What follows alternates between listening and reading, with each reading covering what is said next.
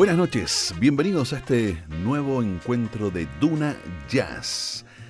Cuando el pianista Red Garland, nuestro invitado a esta sesión de hoy, grabó el disco A Garland of Red, tenía 33 años y debutaba como líder de una formación. Con un estilo y una trayectoria reconocida ya en el ambiente musical de la época, el pianista tenía su estilo distintivo y había formado parte del Miles Davis Quintet durante ya un año. Con la colaboración del bajista Paul Chambers, también del grupo de Davis, y el baterista Art Taylor, Garland, en formación de trío, se deja llevar por la experiencia adquirida y muestra sus dotes de improvisador relajado y consistente. Vamos a iniciar la revisión de este disco editado en enero del año 1957 por el sello Prestige con la versión de Red Garland de A Foggy Day. Recuerda que esta noche estás en Duna Jazz.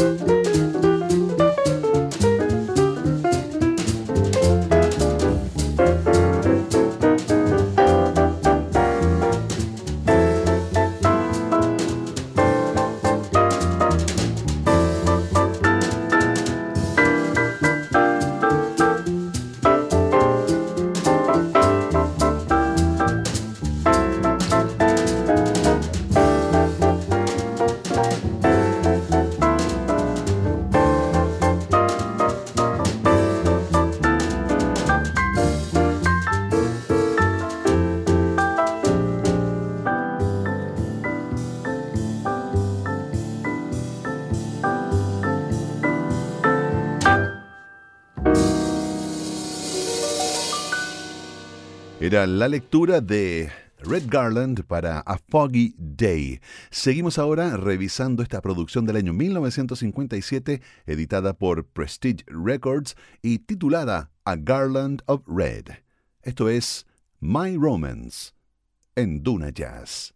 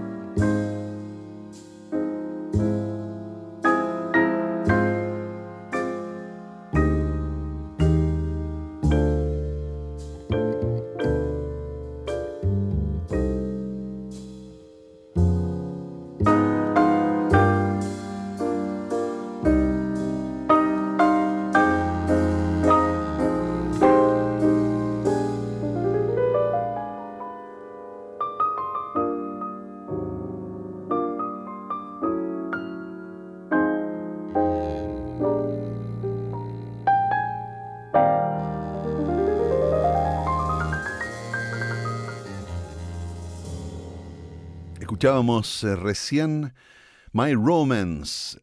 En el piano, el señor Red Garland, en el bajo, Paul Chambers y en la batería, Art Taylor. William Red Garland es nuestro invitado de hoy, quien se crió en una familia que no era particularmente musical. De hecho, su papá trabajaba como técnico de ascensores. Los primeros instrumentos que llegaron a manos del joven Garland fueron el clarinete y el saxofón alto.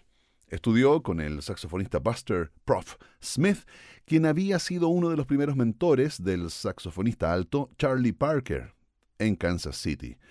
Se une al ejército en 1941 y comienza a aprender el piano mientras estaba destinado en Fort Huachuca, Arizona. Por aquellos días, el incipiente músico era también un boxeador aficionado. De hecho, tuvo una pelea contra el legendario Sugar Ray Robinson, Menos mal, para los amantes del jazz, perdió el combate porque su atención se volcó 100% a la música. Después de ser dado de baja del ejército el año 44, Garland tocó localmente alrededor de su Texas natal hasta 1946. Entonces fue seleccionado para unirse a la banda del trompetista Oran Hot Lips Page, con quien salió de gira, terminando la banda sus presentaciones en la ciudad de Nueva York. Seducido por la gran urbe y con todo lo que sucedía en la Gran Manzana por aquellos días, Garland decide quedarse en Nueva York, donde pronto fue recomendado al cantante Billy Eckstein, quien lo contrató por varias semanas. Comenzaba así a hacerse de una reputación en la competitiva escena neoyorquina. Seguimos con What is This Thing Called Love, junto a Red Garland en Duna Jazz.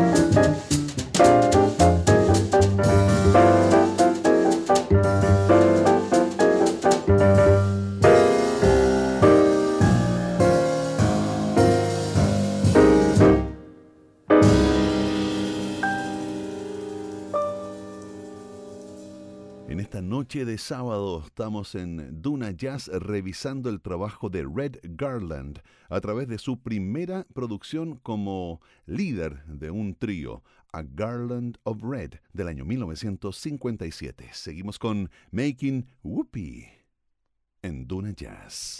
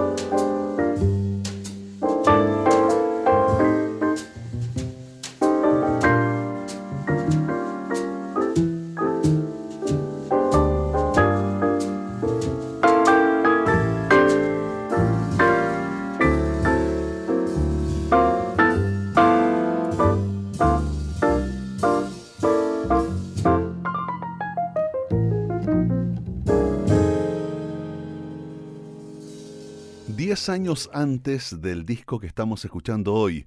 En 1947, Red Garland se instala eh, durante un periodo en Filadelfia, tocando una larga temporada como pianista de la casa en el club Downbeat de esa ciudad. Allí tiene la oportunidad de acompañar a Charlie Parker, Fats Navarro y tocó también con el baterista Charlie Rice, entre otros. A principios de la década del 50, La estatura de Garland como pianista había crecido hasta el punto de encontrar trabajo regular con los saxofonistas Coleman Hawkins y Lester Young. Garland todavía estaba tocando con Young cuando Miles Davis se le acercó y lo invitó a formar parte de su grabación del disco The Musings of Miles del sello Prestige el día 7 de junio de 1955 en el estudio de Rudy Van Gelder. Este disco fue el comienzo de una asociación con Davis que se extendió hasta 1958 donde Garland participó en una serie de discos legendarios grabados por el trompetista en formación de cuarteto y quinteto, entre ellos, pongan atención, Round About Midnight, Working with the Miles Davis Quintet, Steaming with the Miles Davis Quintet, The New Miles Davis Quintet y Relaxing with the Miles Davis Quintet. Pero volvamos al disco que nos convoca hoy, se llama A Garland of Red y nos muestra un Red Garland en formación de trío junto al bajista Paul Chambers y el baterista Art Taylor. September in the Rain, en Duna Jazz.